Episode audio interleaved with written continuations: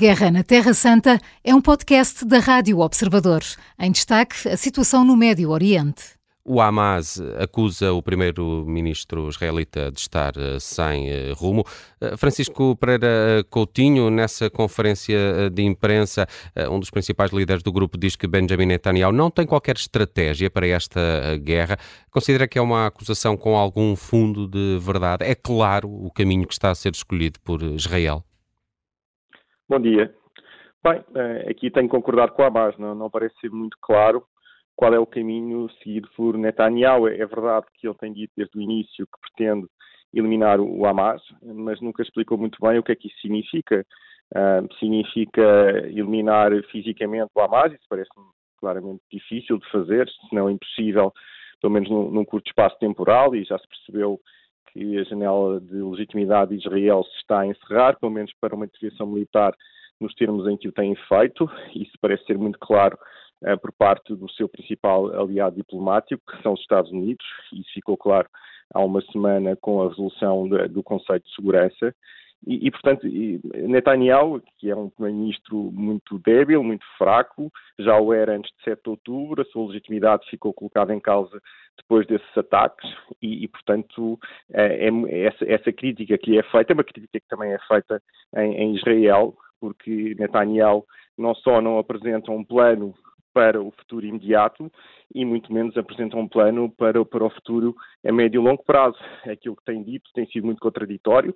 Uh, ele está muito pressionado também pelos partidos nacionalistas uh, que estão à sua direita e que serviram de base para a coligação governamental que criou quando regressou ao poder há pouco mais de, de um ano e, portanto, é, parece evidente que há alguma falta de rumo por parte de Benjamin Netanyahu e essa crítica que é feita pelo Hamas parece-me relativamente razoável, uh, ainda que, objetivamente, a situação seja muito difícil para qualquer primeiro-ministro israelita em funções, uh, porque, porque esta é uma intervenção militar muito, muito difícil e, e, conseguir acabar com o governo do Hamas em Gaza depois de ter permitido que eles estivessem em funções durante 15 anos nunca seria fácil, ainda menos para, para Netanyahu, tendo em conta a falta de legitimidade que tem. João Diogo Barbosa eh, tem a mesma opinião? É, é, clara a falta de rumo de Benjamin Netanyahu neste conflito?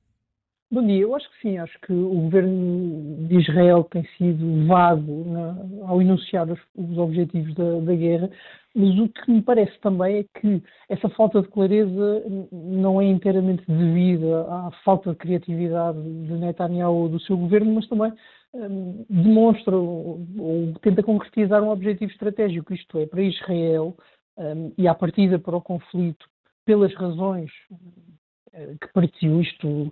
Um, vale a pena lembrar que o ataque de 7 de outubro foi não só extremamente violento, como teve um grande impacto cultural e até emocional dos israelitas.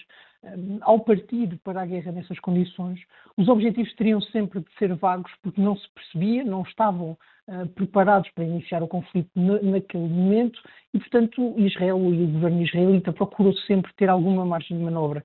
Dizer que o objetivo passa por eliminar o Hamas uh, dá grande flexibilidade política. De, tanto pode ser assegurar que nem mais um militante um, fica em Gaza, como pode ser dizer que as infraestruturas estão decisivamente afetadas, que se conseguiu uh, impedir que o Hamas uh, tenha capacidade para voltar a atacar Israel e essa, essa falta de clareza, pelo menos inicialmente, parece-me ter partido de uma tentativa de procurar alguma flexibilidade. Uhum. O problema é que, entretanto, uh, como dizia o Francisco, o espaço de legitimidade está a fechar-se. Israel optou por conduzir uma guerra um, de forma muito brutal, em que se calhar o combate por tropas no solo não, não poderia ser tolerado, quer do ponto de vista logístico, quer do ponto de vista político, e, portanto, optou-se por uma fórmula de, de, destruição em grande escala, e isso dificulta hum. não só que Israel consiga manter a narrativa um, de que está a responder a um ataque injusto, como também eh, dificulta que os aliados, e desde logo os Estados Unidos, consigam apoiar um esforço de guerra uh, desta dimensão e nesta escala durante muito tempo.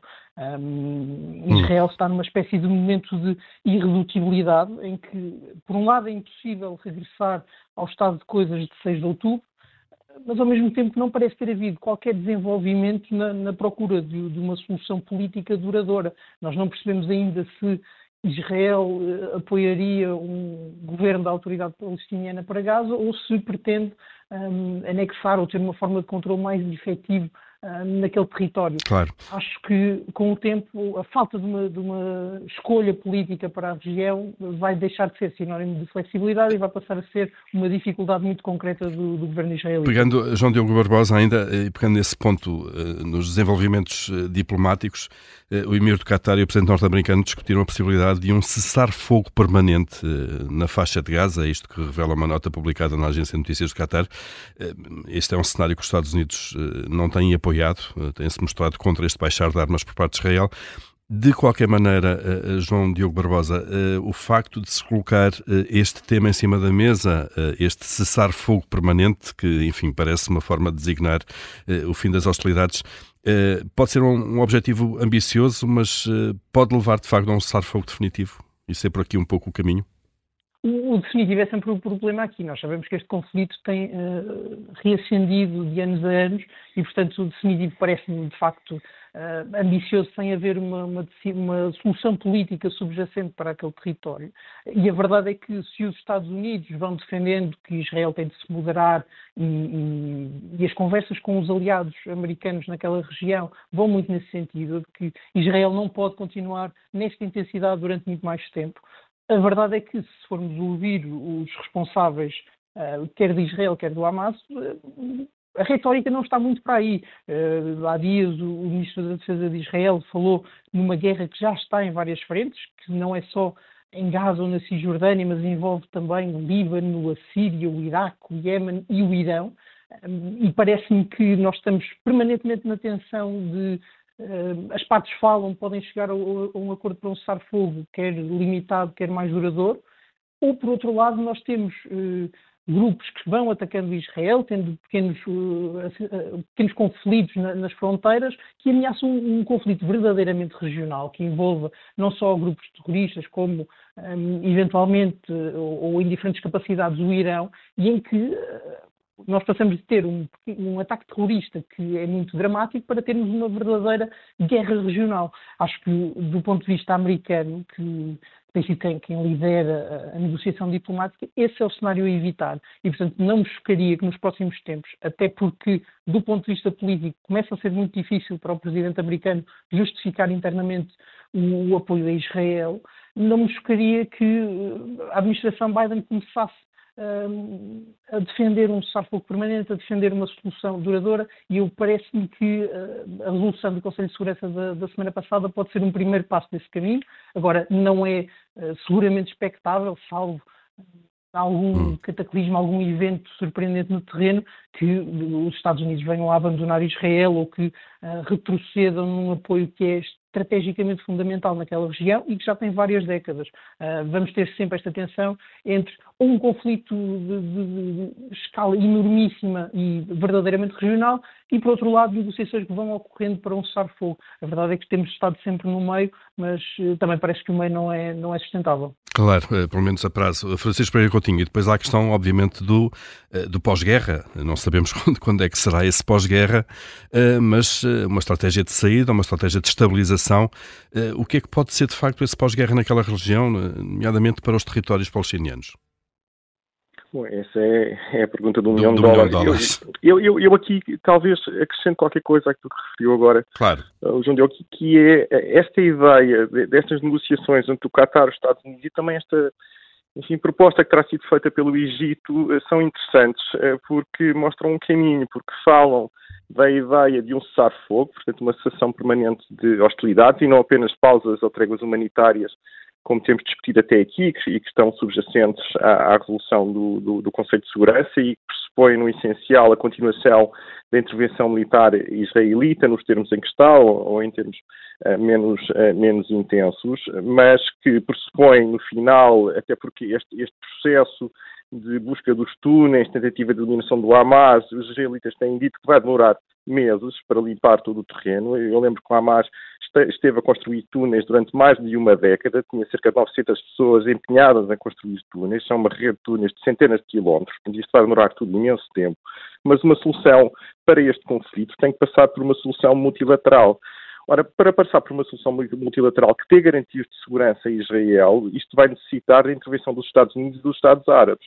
Portanto, se estas intervenções dos Estados Unidos, do Qatar e do próprio Egito pressupõem que estes Estados estão dispostos a fornecer tropas para irem para Gaza numa solução multilateral, isto poderá ser a única solução que eu vejo no horizonte para, para, para este conflito, porque aquilo que acontecia até ao dia 7 de outubro é que a questão palestiniana estava numa prateleira, foi lá deixada por Benjamin Netanyahu, que deixou tacitamente o Hamas governar Gaza, esperando que o Hamas se contentasse por governar Gaza nos termos em que, em que o estava a fazer. Só que isso, obviamente, explodiu nas suas próprias mãos a 7 de outubro e, neste momento, precisamos de uma resposta e tem que ser uma resposta multilateral que dê algumas garantias de segurança a Israel. Isso poderá passar, eventualmente, por um cessar-fogo permanente em que a administração de Gaza seja dada não à autoridade palestiniana, porque a autoridade palestiniana está completamente descredibilizada e tem que ser reconstituída, mas no, no momento intersticial, eventualmente, a uma coligação internacional composta por vários Estados árabes, inclusive pelos Estados Unidos. Agora é preciso saber se os Estados árabes estão mesmo interessados